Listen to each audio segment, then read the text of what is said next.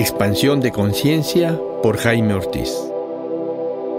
Te doy la bienvenida a este podcast, donde compartiré contigo tres caminos para expandir tu conciencia, que es lo mismo que caminos para tu autoconocimiento. Psicoterapia, meditación y plantas maestras son los caminos que te voy a ofrecer con respeto y amor.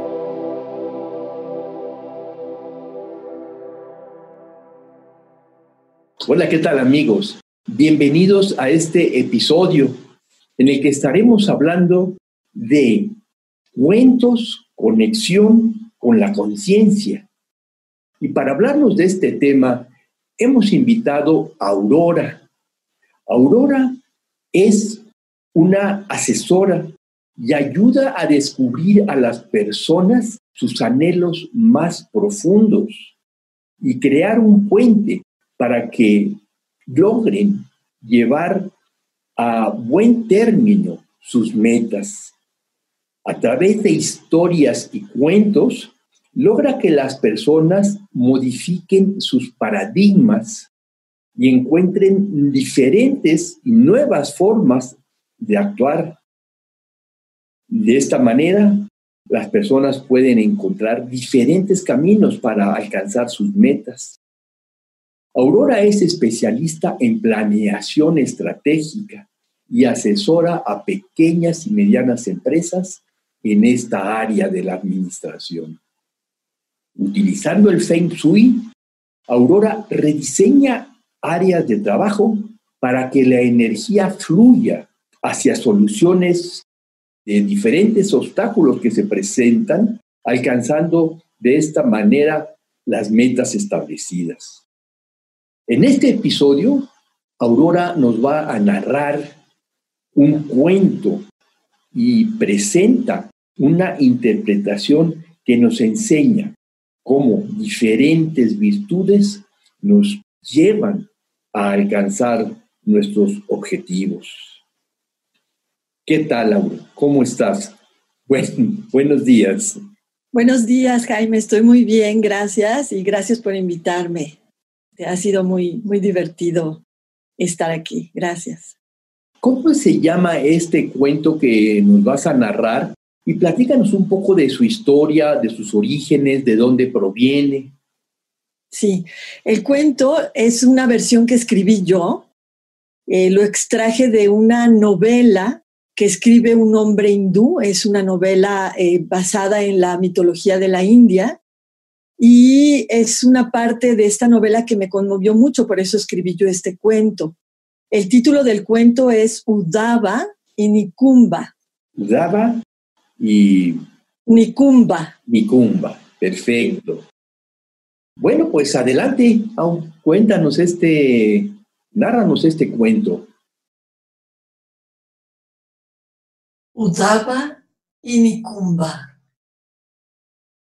Les voy a contar lo que sucedió hace muchos, muchos, muchísimos años en un país lejano, lleno de mágicos bosques, altas montañas, con hermosos lagos y palacios, donde pasan cosas muy misteriosas que se llama India. Es la historia de un príncipe guerrero llamado Udava Udava era valiente y justo, con una habilidad increíble para manejar el arco y la flecha, y tenía una misión difícil. Lo que pasó fue que el rey había muerto y el legítimo heredero al trono y sus cuatro hermanos aparentemente habían perdido la vida en un incendio que se creía haber sido un accidente, pero no había sido provocado por príncipes ambiciosos que querían el poder para enriquecerse. El príncipe que iba a ser el rey era el mayor de cinco hermanos. Estos hermanos eran admirados por el amor que se tenían, por cómo compartían todo y por lo mucho que se ayudaban. Eran como uno solo. Al igual que Udava, eran grandes guerreros, justos, valientes y muy respetados. Todos en el reino creían que los cinco hermanos habían muerto en el incendio. Pero el sabio del reino descubrió el malvado plan y los ayudó a escapar por un pasadizo. El sabio le avisó a la abuela reina que los hermanos habían escapado, pero no sabía dónde estaban. La abuela reina mandó un mensaje a Udaba con el sabio para decirle que el futuro rey y sus hermanos estaban vivos, que los encontrara y que los ayudara a regresar al reino. Udaba le dijo al sabio, es un honor para mí esta misión. Por favor, dígale a la reina que haré todo para encontrar al futuro rey y a sus hermanos y los traeré de regreso al reino. Por la noche, Udaba en secreto fue a una pequeña casa en lo alto de la montaña. Cuando llegó en medio de la oscuridad de la noche, solo se veía la luz del fuego de una chimenea. Se acercó y tocó la puerta. Salió una bella mujer con el pelo largo, color plata. Era la divina del reino. La divina dejó entrar a Udaba y en una esfera de luz de luna vieron dónde estaban los hermanos. Estaban en un lugar oculto, en un gran bosque. Cerca de ese lugar escondido había un pequeño reino en el que Udaba conocía al gobernante que lo podía ayudar. Antes de salir, Udaba pensó, mm, me tengo que preparar con mucho cuidado, porque sé que cerca de ahí hay tierras extrañas habitadas por demonios. Estos demonios eran terribles porque comían personas. Cuando llegó al pequeño reino, vio a unos pobladores que traían una jaula con un niño demonio dentro, que cuando iba a ser capturado se cayó y se lastimó una de sus pequeñas piernas.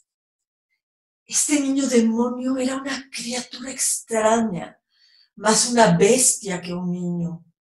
Su cabeza era redonda, sus dientes eran puntiagudos y filosos, parecía un lobo.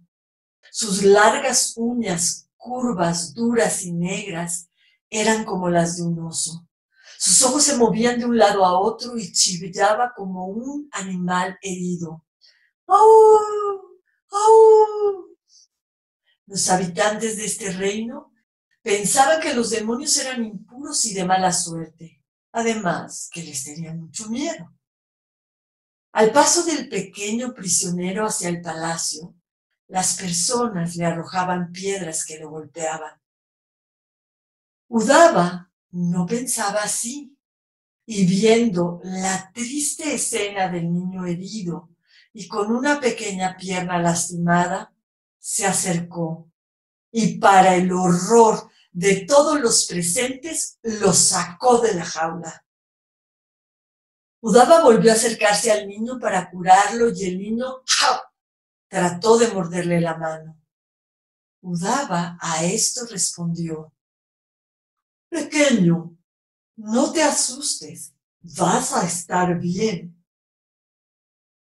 Con calma, colocó al pequeño demonio en la entrada de una casa y le puso un recipiente con agua. El niño, titubeando, bebió agua no como un niño, sino en cuatro patas como un perrito. Algunas personas venían con palos para golpear al niño, pero Udaba los detuvo con fuerza. El pequeño demonio se dio cuenta que este príncipe guerrero quería ayudarlo. Entonces, Udaba pudo limpiar las heridas del niño con métodos medicinales que en aquellos días todo guerrero sabía cómo administrar a una persona herida. Y con manos expertas entablilló la pequeña pierna del niño antes cubriéndola con hierbas curativas.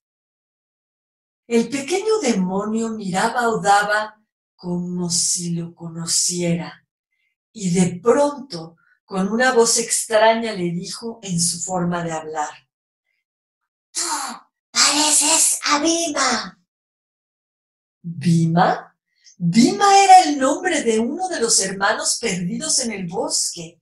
Udaba se hizo para atrás sorprendido y preguntó, ¿Conoces a Bima? El niño se entusiasmó mucho y asintió emocionado moviendo la cabeza. Empezó a imitar a Bima diciendo, es enorme y muy fuerte se ríe con vos. Udaba no lo podía creer. Había señales de los cinco hermanos y por lo tanto del legítimo rey. Le preguntó al pequeño demonio, ¿me puedes llevar con él? Y el demonio dijo, sí, sí, viva es amigo. ¿Cómo te llamas? preguntó Udaba. Nicumba, contestó el demonio con orgullo. Salieron unos días después. El niño ya podía caminar, aunque cojeaba. Este pequeño monstruo miraba con curiosidad a Udaba, quien le sonreía con respeto. Udaba recogió frutos del bosque y le ofreció a Nicumba. Toma, come estos frutos, te va a gustar. Y le iba enseñando algunas hierbas con las que podía curar y otras con las que había que tener cuidado porque podían ser venenosas. En medio del camino, sin timidez, Nicumba tomó la mano de Udaba mientras caminaban juntos por el espeso bosque. Cuando cayó la noche, se durmieron uno cerca del otro bajo un árbol. A medianoche Nicumba se despertó y como un perrito comenzó a olfatear. Escuchó unos tambores muy a lo lejos. ¡Peligro! Nicumba se dio cuenta que a lo lejos había un grupo de demonios grandes. Puso su mano en el hombro de Udaba y lo sacudió susurrando. ¡Udaba! ¡Despertar! ¡Despertar! ¡Demonios! ¡Demonios! Udaba se sentó, se restregó los ojos y escuchó los tambores a lo lejos. ¡Oh, no! Un grupo de demonios. No podría combatirlos yo solo. Parece que por lo menos son cinco, porque suenan varios tambores, se dijo. Mi comba dijo, sube a ese gran árbol y no se baja por nada, no baja. Udaba no quería, y Nicumba, ya enojado, le ordenó, sube al gran árbol, alto, y no baja. Udaba finalmente le hizo caso al niño y empezó a subir, mientras que Nicumba, como un ágil animal en cuatro patas, desapareció entre la maleza. Los demonios llegaron y olfatearon a Udaba eran feos, muy feos y muy grandes, con gordas panzas. Por eso no podían subir al árbol.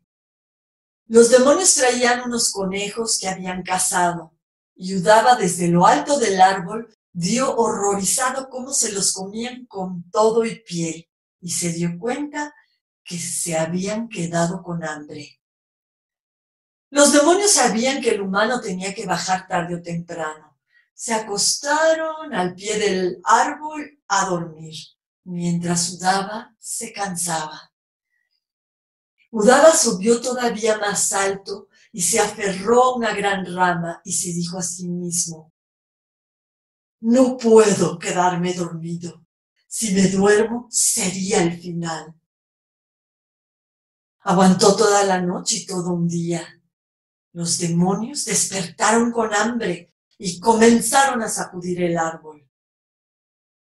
¿Cuánto más voy a aguantar? Me duele todo el cuerpo de estar aquí agarrado, pensó Udava. A ratos empezaba a quedar dormido y se concentraba para mantenerse despierto. De pronto se escuchó un gran grito de guerra que asustó a todos. De la nada apareció un demonio enorme, muy fuerte, con todo el cuerpo pintado con hermosos dibujos en rojo y blanco, con el pelo enmarañado y a su lado Nikumba. Nikumba, dijo Udava entre dientes, el pequeño demonio regresó. El grito de este enorme personaje fue tal que los demonios salieron huyendo. De pronto se escuchó una gran carcajada. Era Bima, uno de los cinco hermanos, el hermano del futuro rey. Udaba, baja de ahí, que no me conoces. Soy uno de los hermanos del legítimo rey. Udaba gritó, Bima. Ya no pudo más y se dejó caer. Bima lo cachó. Udaba le preguntó, Bima, ¿qué haces aquí? ¿Y por qué te adornas así? Bima, muy orgulloso, le contó que se había enfrentado al rey de los demonios, un ser muy poderoso, y lo había vencido. Entonces los demonios lo hicieron su rey. Bima llevó a Udava al escondite del futuro rey y sus hermanos. Nombró a un nuevo rey de los demonios y los príncipes hicieron un plan para regresar y reconquistar el reino. Cuando iban de regreso, Nikumba los acompañó hasta la frontera del bosque de demonios y mientras caminaban juntos, con gran ternura, le dio su pequeña manita con uñas de oso a Udava. Udava y Nikumba se despidieron con un gran abrazo.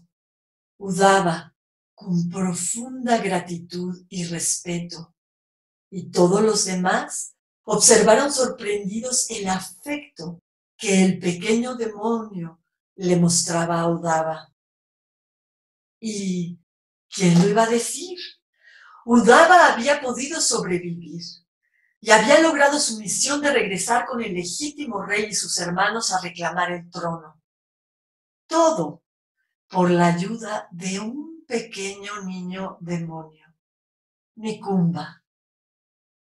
Muchas gracias, muchas gracias Aurora. Un cuento muy interesante que ilustra cómo la buena conducta, digámoslo así, va a desembocar siempre en lo que la persona desea dentro de lo que debe de ser, dentro de su Dharma, por decirlo así. ¿Cuáles son las enseñanzas que tú nos puedes ofrecer de este cuento? Me gustaría eh, empezar por decirte que cuando uno cuenta una historia puede tener eh, uno una claridad de por qué la está contando y al mismo tiempo eh, soltar o respetar lo que los demás descubran en el cuento. Entonces, lo que yo descubro en este cuento y la razón por la que me gusta es, eh, para empezar, el respeto de Udava a, a Nikumba. Pues Nikumba era un pequeño demonio bastante feíto, y las personas del reino donde se encuentra eh, este niño capturado tenían muchísimos prejuicios hacia los demonios, con razón además, porque como se dice ahí, eh, eh, comían personas esos demonios. Y sin embargo, Udava puede ver un poco más allá, ve que el niño está sufriendo y no tiene miedo, tiene respeto hacia, hacia un ser que está sufriendo. Esa es la, primera parte, el respeto de Udava hacia Nikumba. Otra parte que me gusta muchísimo del cuento y es donde me enamoré del cuento, es que este respeto y este cuidado de Udava, este demonio, hace florecer la ternura y la parte bondadosa del propio niño demonio. Hay muchos momentos en donde el niño eh, busca a Udava, eh, le toma la mano, hay una ternura y además finalmente le salva la vida y Udava logra este, su objetivo gracias a Nikumba. Entonces yo sé por mi propia experiencia que todos los seres humanos estamos en busca del amor. Y yo como ser humano me doy cuenta que tenemos la posibilidad de tomar una decisión en un momento donde estamos tratando con alguien difícil, no digo de dejarnos, pero sí podemos tomar la decisión de tener la respuesta más amorosa hacia la persona. Y muchas veces la respuesta más amorosa es decir no. Y la manera de cómo lo dices y desde dónde lo dices es importante, si lo dices desde el enojo, desde el rechazo o desde el amor. Y en este caso, creo que en este cuento queda muy claro que el amor, el cuidado que le da Udava a este niño demonio hace florecer lo, lindo, lo bondadoso del niño. Y también otra cosa que me gusta mucho es que ninguno de los dos son como el rey o el más importante, ¿no? Sino es, eh, de hecho, Udava es primo de los cinco hermanos. Yo no lo menciono en el cuento porque no me quise complicar, este, pero, pero es un primo que es muy noble, eh, tan es así que la reina le pide que vaya a buscar a los hermanos, pero no es el rey, ni tampoco es uno de los cinco hermanos. Y Nikumba es un niño cualquiera. Y eso me gusta mucho de que no es el rey, el poderoso, el famoso, el que tiene una historia que transforma a otro. Y esa es otra de las cosas que me gusta mucho de este cuento. ¿Por qué tú crees que los cuentos mezclan siempre estos elementos sobrenaturales con los reales? Por ejemplo, en este cuento, Udava va a ver a la divina del reino y espera la luz de la luna y entonces allí ve dónde están los, eh, los hermanos. Eh, yo creo que es una pregunta muy linda que lleva a, a una parte de los cuentos y de las historias, porque los cuentos tienen una estructura específica, las historias o los relatos no. Entonces, eh, los cuentos y las historias, cuando incluyen cosas fantásticas, eh, sobrehumanas, tienen una virtud maravillosa que es despertar la imaginación del, del escucha y del cuentacuentos también, o del narrador oral. ¿Y qué pasa con cuando uno despierta su imaginación? Es la fuente de la creatividad. Despertar la imaginación es la, la, la raíz de la manifestación todas las grandes cosas que se han creado en la humanidad han empezado por la imaginación. Entonces, cuando un niño puede desarrollar esta imaginación, lo que sucede es que cuando se hace adulto tiene una posibilidad mayor de creatividad, lo cual eh, lo hace un ser humano más completo y con probabilidades de felicidad mayores que un niño que está como, como detenido en la realidad. Un adulto que mantiene esta parte de la imaginación que tal vez escuchó de niño o la, la cultivó después, también tiene un contacto con la creatividad muy importante. Yo pienso que eso es este, eh, primordial en, en, este elemento fantástico de los cuentos y de las historias. Y por otro lado también es, siempre hay cosas que no vemos. Por ejemplo, la sincronicidad. Hay veces que no, no todo es lo que ves y lo que tocas. Entonces, abrirte a esta posibilidad de lo mágico es darte cuenta que en la vida hay cosas mágicas, porque no todo lo que nos pasa o lo que hay se ve y se toca. Yo doy el ejemplo de la sincronicidad. Hay gente que dice cuando hay una oportunidad o algo así, que es una intervención divina, lo puedes llamar como, como sea, está bien, pero no todo lo que, lo que vivimos se toca y se ve y por eso este elemento mágico puede traer eso a la realidad de una persona. Sí, te entiendo. Nosotros somos hemos sido condicionados en esta lógica aristotélica en donde viene un elemento atrás de otro, un elemento atrás de otro. Y en realidad la vida no es siempre así. En la vida vamos a encontrar cómo muchas veces hacemos un esfuerzo para conseguir una meta no la conseguimos en ese momento, pero ese esfuerzo nos va a dar un resultado más adelante que incluso fue inesperado para nosotros. Cuando estábamos platicando me decías que también los cuentos pueden originar cambios de paradigma. ¿Nos puedes platicar un poco más acerca de qué es primero un paradigma y cómo cambia con un cuento? La, forma más fácil para mí de, describir un, paradigma es la manera en la que tú miras algo, una situación o a una persona. Eh, es la manera, la perspectiva con la que lo ves. Entonces, lo que yo he descubierto con los cuentos y las historias es que eh, tocan eh, mucho la emocionalidad de la persona y precisamente al abrir la imaginación, al abrir otras posibilidades, la persona se puede mover de esa perspectiva hacia otra, puede ver las cosas desde otro lugar y cuando uno abre estas perspectivas y se da cuenta que una misma cosa, una misma situación, una misma persona se puede ver de diferentes ángulos, las posibilidades de resolver un problema de creatividad son enormes.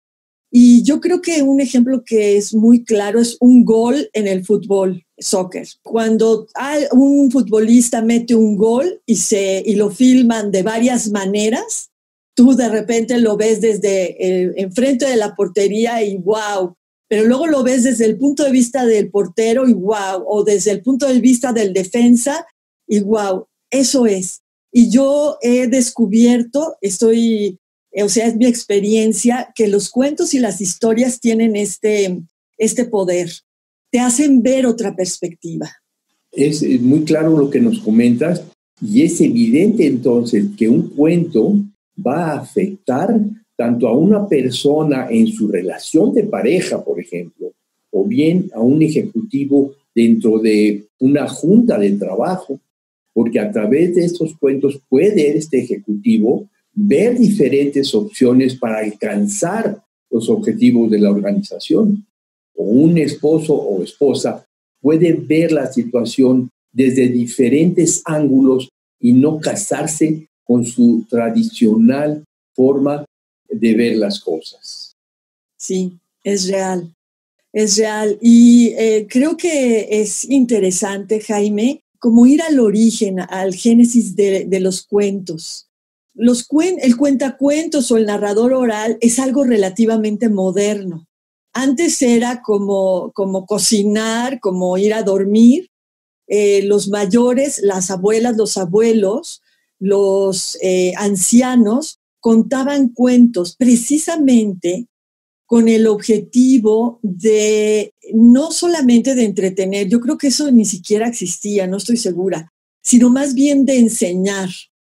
Un abuelo o una abuela, que normalmente sí eran las mujeres, contaban hazañas, por ejemplo, de héroes o de lo que había sucedido en la antigüedad para ellos. Y entonces lo que esto eh, provocaba es que los niños aprendían valores y aprendían, los iban educando estos cuentos. Entonces los niños cuando se empezaban a ser adultos ya no empezaban de cero, ya tenían una plataforma de valores y de, de posibilidades a través de los cuentos para llevar su vida. Y es lo mismo hoy en día. Cuando yo cuento una historia o utilizo una historia en mis asesorías, me doy cuenta que son educativos que realmente le abren la posibilidad de un nuevo valor, de una nueva perspectiva a las personas que los escuchan. Ahorita que dices esto, recuerdo que en la historia de Christian Andersen, que es un gran narrador eh, de cuentos, él inicia, él viene de una familia muy, muy pobre y su papá y su abuela le contaban historias a la edad de, de, a los tres, cinco, siete años, y entonces él de ahí despierta su gran creatividad y entonces no solamente escribe todos estos cuentos, sino él escribió poesías, escribió obras de, teatro completas. nosotros lo conocemos por sus cuentos, pero realmente fue un gran literario.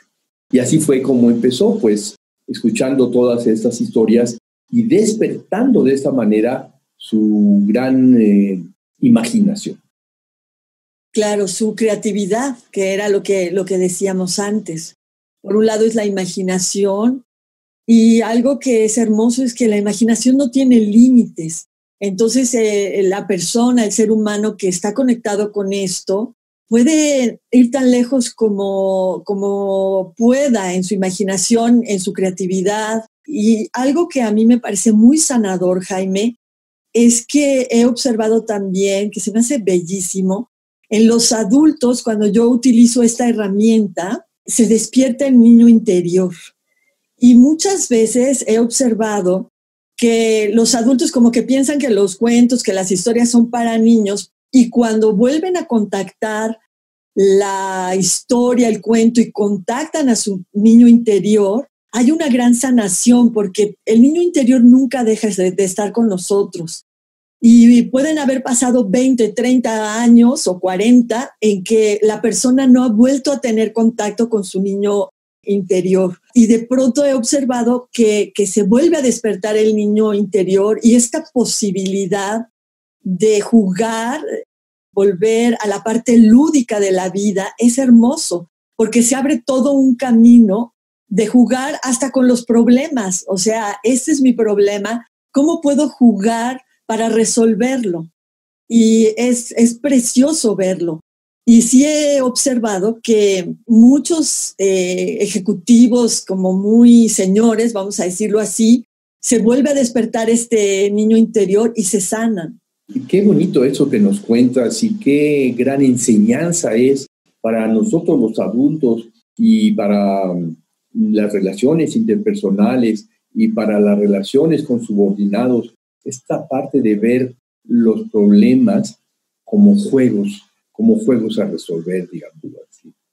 Y algo eh, todavía para ir un poquito más lejos en este, en este tema, también existe la posibilidad, por ejemplo, tienes tú un problema con una persona, eh, un ejecutivo, y puedes escribir un cuento sobre la situación y lo haces con cosas fantásticas y algo pasa, se suavizan las cosas y hay cambios de paradigmas. Entonces, como un ejercicio, como una herramienta, es, tengo esta situación y en lugar de verla toda cerrada de una manera muy seria, muy dramática, y qué problema, puedes voltear, escribir un pequeño cuento de la situación y, y simplemente el hecho de hacerlo como que lo suaviza, lo abre, entran posibilidades de solución. No quiero decir que sea una varita mágica y que siempre se solucionen los problemas de manera muy sencilla, porque siempre está el otro, que a veces es complicado,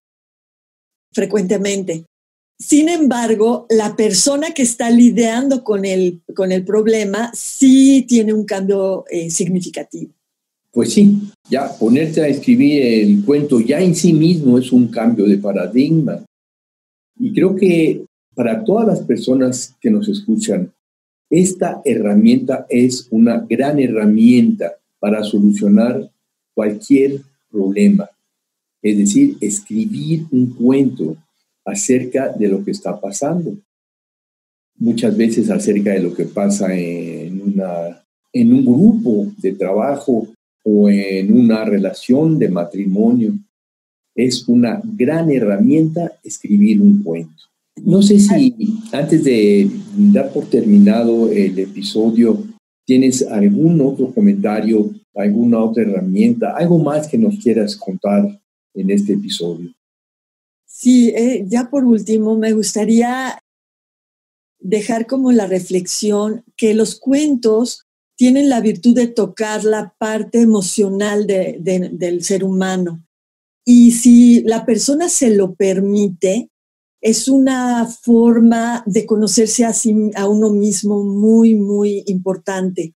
Si cuando tú estás escuchando una historia o estás escuchando un cuento, estás atenta de qué te llega, de qué te mueve emocionalmente y luego lo reflexionas, puedes darte cuenta de muchas eh, partes de ti misma que a lo mejor no te habías permitido eh, sentir, experimentar, o a lo mejor no sabías que ciertas cosas de, de una historia o ciertas cosas de la vida te tocan profundamente y reflexionarlo expande mucho tu conciencia.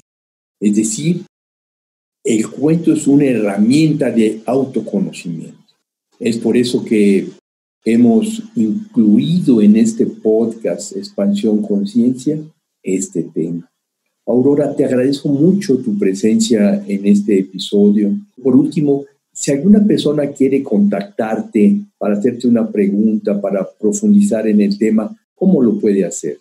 Antes, gracias Jaime a ti por incluirme, es un placer y eh, doy mi correo electrónico que es auro ruby r de Roberto u b de bueno y latina arroba prodigy.net.mx. Perfecto, Auro. Muchas, muchas gracias. Muchas gracias por estar aquí. Estamos en contacto. Bye bye. Bye. Esto fue Expansión de Conciencia por Jaime Ortiz. Si te gustó este episodio, por favor compártelo para que más personas se puedan beneficiar. Todos los episodios los puedes encontrar en www.podbean.com, Spotify, Facebook, página Expansión Conciencia y YouTube Expansión Conciencia. Por favor, escribe conciencia con SC para que puedas ingresar a nuestro canal. A través del WhatsApp 56 18 54 63 63 me puedes hacer alguna pregunta o comentario. O bien hacer una cita de integración terapéutica.